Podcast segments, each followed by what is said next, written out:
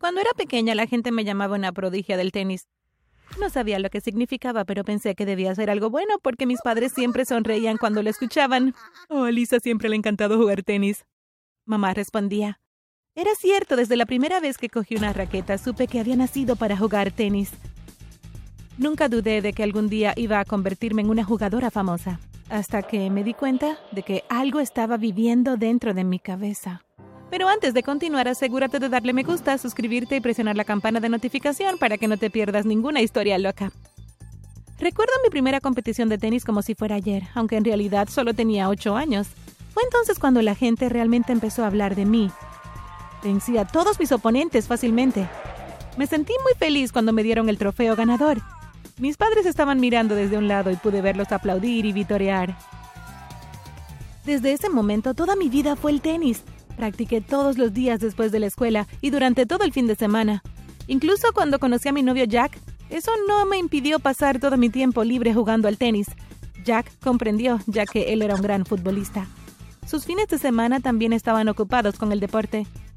Mamá y papá me llevaron por todo el país a muchas competencias. Siempre volví a casa con el premio mayor.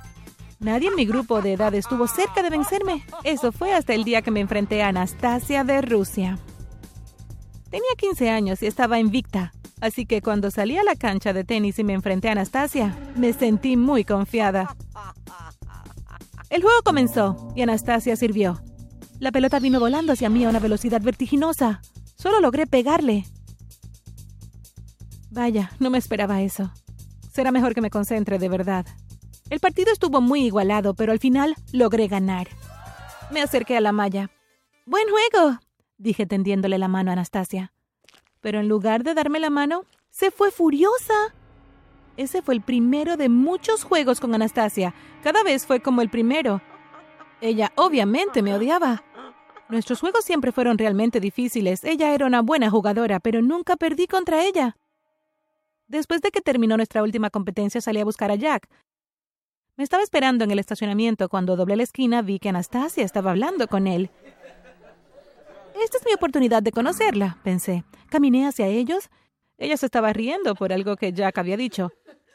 Cuando se volvió y me vio, su rostro cambió. Hola, Anastasia, le dije. Jugaste muy bien, fue un juego difícil. Simplemente miró a través de mí como si yo no existiera. Adiós, Jack. Espero verte por aquí de nuevo. Ella se alejó y me dejó allí de pie con la boca abierta en estado de shock. ¡Guau! Yo dije. Ella es tan grosera. Jack se rió. Solo ignórala. Él dijo. Ella está celosa de ti. La semana siguiente estaba sentada en la cocina hablando con mamá cuando papá entró sosteniendo el periódico. Escucha esto, él dijo.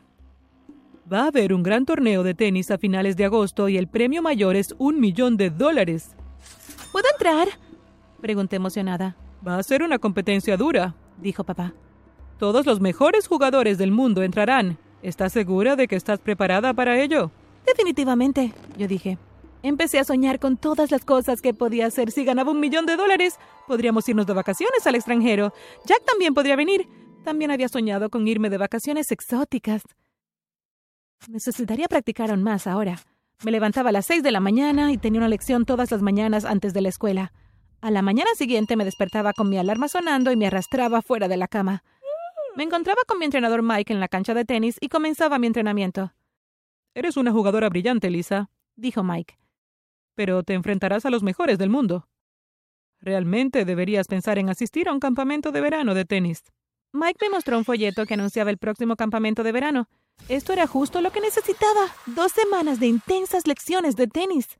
Le preguntaré a mis padres al respecto, le dije. Cuando llegué a casa de la escuela esa tarde, mamá y papá estaban sentados en la sala. ¡Hola! Grité mientras entraba por la puerta. Tengo algo que mostrarles. Le entregué a papá el folleto y esperé mientras lo leía. Por favor, ¿puedo ir, papá? supliqué. Si quiero ganar esta competencia, entonces realmente necesito ir a este campamento. Afortunadamente, mamá y papá acordaron dejarme ir. Estaba tan emocionada que llamé a Jack y le conté todo. Al principio estaba un poco molesto porque estaría fuera por dos semanas enteras, pero finalmente estuvo de acuerdo en que tenía que hacerlo. Te echaré de menos, Lisa, dijo él. Yo también te extrañaré, Jack, pero te prometo que te llamaré todos los días. Respondí. El día del campamento de verano finalmente llegó. Puse mi maleta en la parte trasera del auto y saludé a mamá. Papá me llevaba al campamento. No fue un viaje largo, ya que el campamento estaba solo una hora de casa. Cuando llegamos, fui a la sala de registro y le di mi nombre a la señora del mostrador. Ve a buscar tu nombre en la pizarra. Te dirá con quién estás compartiendo la habitación. Me acerqué a la pizarra para ver que ya había una multitud de personas buscando su nombre. Finalmente llegué al frente y busqué mi nombre. No lo creo, dije preocupada. Junto a mi nombre estaba el nombre de mi compañera de cuarto. Anastasia. De toda la mala suerte, estaba compartiendo habitación con una chica que me odiaba. Bueno, esto iba a ser divertido. Cuando fui a mi habitación me llevé una sorpresa. Anastasia estaba allí esperándome y tenía una gran sonrisa en su rostro. Lisa, ella dijo, me alegra mucho cuando vi que estaba compartiendo una habitación contigo. ¿Era realmente Anastasia? Ella estaba siendo muy amable conmigo. Nos sentamos en nuestras camas charlando como viejas amigas. Tienes mucha suerte, Lisa, ella dijo.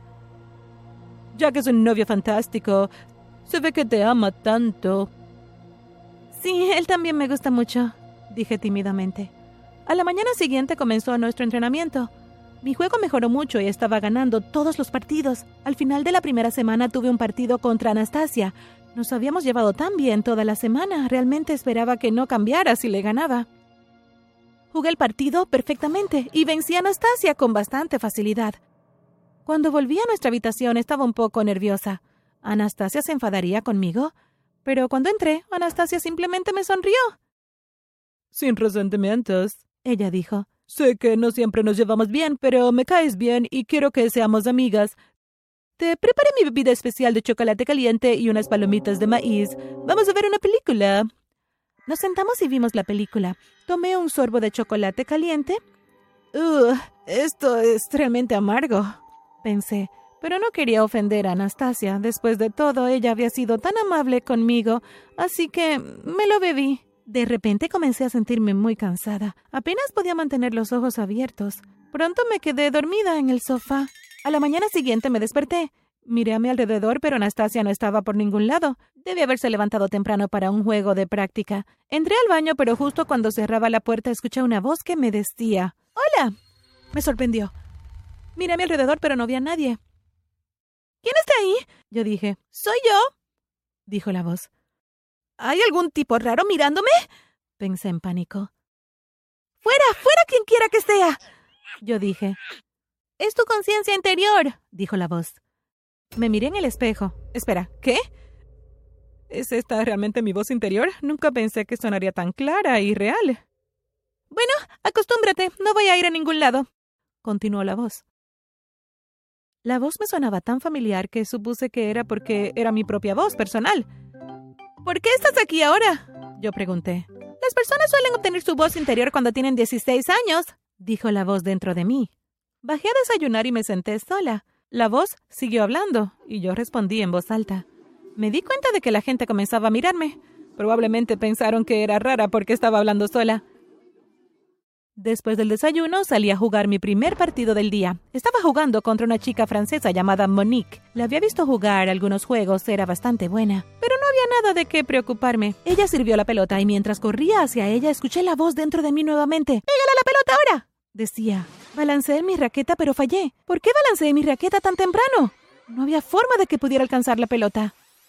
No seas demasiado dura contigo, dijo mi voz interior. Fue tu culpa. Yo dije, pero yo soy tú. La voz prosiguió. No puedes enojarte conmigo. Cuando terminó el partido volví directamente a mi habitación. Anastasia estaba allí cuando llegué. ¿Dónde has estado? Le pregunté. Oh, solo tenía algunos recados que hacer. Ella respondió. Le conté que había tenido un mal día de entrenamiento, pero ella me dijo que no me preocupara. Aprecié su ayuda. Al día siguiente fue el último día del campamento. Empaqué mis cosas, le di un gran abrazo a Anastasia mientras nos despedíamos. Te voy a extrañar, ella dijo. Nos vemos en la gran competencia. Buena suerte. Tan pronto como llegué a casa llamé a Jack. Hola, estoy en casa. Yo dije. ¿Me extrañaste? Por supuesto que lo hice, dijo Jack. Él está mintiendo, dijo mi voz interior. Apuesto a que te he engañado. ¿Era verdad? Quizás Jack conoció a alguien mientras yo estaba fuera. Después de todo, dos semanas fue mucho tiempo. En lugar de pedirle a Jack que viniera para que pudiéramos pasar el rato, colgué el teléfono y me acosté. Mamá había preparado mi cena favorita para mi primera noche de regreso. Nos sentamos a la mesa y les conté todo sobre el campamento. No puedo esperar ir a la competencia, yo dije. Lo harás asombrosamente, dijo mamá. Sí, ganarás de seguro, Lisa, dijo papá. Estamos muy orgullosos de ti. ¿Por qué te están presionando tanto? dijo mi voz interior. Apuesto a que solo quieren tener en sus manos el millón de dólares. Realmente no te aman, solo te están usando. Me pregunté si mi voz interior tenía razón. Quizás mis padres me estaban usando. Quizás por eso siempre me empujaron a unirme a todas estas competencias. Dejé de hablar y estuve de mal humor por el resto de la noche. Por fin llegó el día de la competencia. Se estaba celebrando en un enorme estadio del centro de la ciudad. Había mucha gente famosa y la seguridad era muy estricta. Cuando entramos al edificio tuvimos que pasar por un detector de metales. Mamá pasó primero, luego papá. Mientras yo caminaba de repente se escuchó un fuerte timbre y las luces parpadearon. En cuestión de segundos estaba rodeada por el equipo de seguridad. Venga por aquí, dijeron en serio. Tenemos que comprobar si hay algún metal oculto. Me llevaron a una habitación y me dijeron que me tomarían una radiografía. Después de que me tomaron la radiografía, me dijeron que esperara porque alguien necesitaba hablar conmigo. ¿Qué estaba pasando? Sabía que no tenía nada escondido. Unos minutos más tarde, el jefe del equipo de seguridad entró en la habitación. Hemos encontrado algo en la radiografía, él dijo. Parece que tienes un dispositivo de audio en el oído. ¿De qué está hablando? Tomó unas pinzas y me sacó algo de la oreja. ¿Qué? ¿Cómo llegó eso ahí? Grité alarmada. Creo que alguien ha estado tratando de controlarte, él dijo. Así que eso es lo que está pasando. De repente me di cuenta. Realmente no tenía una voz interior. Alguien me había estado hablando. Pero, ¿quién haría eso? ¿Cuando escuchaste la voz por primera vez? preguntó. Traté de recordar. Comenzó cuando estaba en el campamento de tenis, yo dije. Me quedé dormida viendo una película con mi compañera de cuarto y cuando me desperté en la mañana, escuché la voz. Me dijo que tenía una idea de cómo averiguar quién estaba detrás. Volvió a poner el dispositivo en mi oído. Pondremos un rastreador en el dispositivo para que la próxima vez que escuche la voz podamos rastrear de dónde viene. No pasó mucho tiempo antes de que escuchara la voz de nuevo. No estás lista para esta competencia. No has practicado lo suficiente, decía la voz. Asentí con la cabeza al equipo de seguridad y comenzaron a rastrear la señal. Unos segundos después me dieron el visto bueno. Habían encontrado de dónde venía. Estaba en el interior del edificio en el que había ingresado. Lo seguí mientras me llevaban a través del edificio. Delante de nosotros estaba la puerta que conducía a los vestuarios. Irrumpimos por la puerta y allí estaba sentada en el banco Anastasia. Ella estaba hablando por un micrófono colgado en su camisa.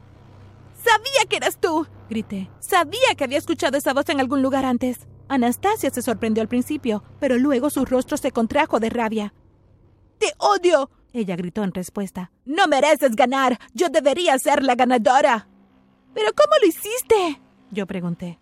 ¿No recuerdas la noche que te preparé el chocolate caliente? Bueno, le puse un sedante y cuando te fuiste a dormir, te coloqué el dispositivo en la oreja. Bueno, tú serás la que estás en problemas ahora. Tengo todo esto grabado. Saqué el micrófono que tenía escondido en mi bolso.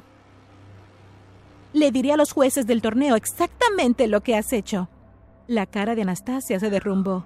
Sabía que no había nada que pudiera hacer. Ella había intentado sabotearme, pero yo la había derrotado en su propio juego.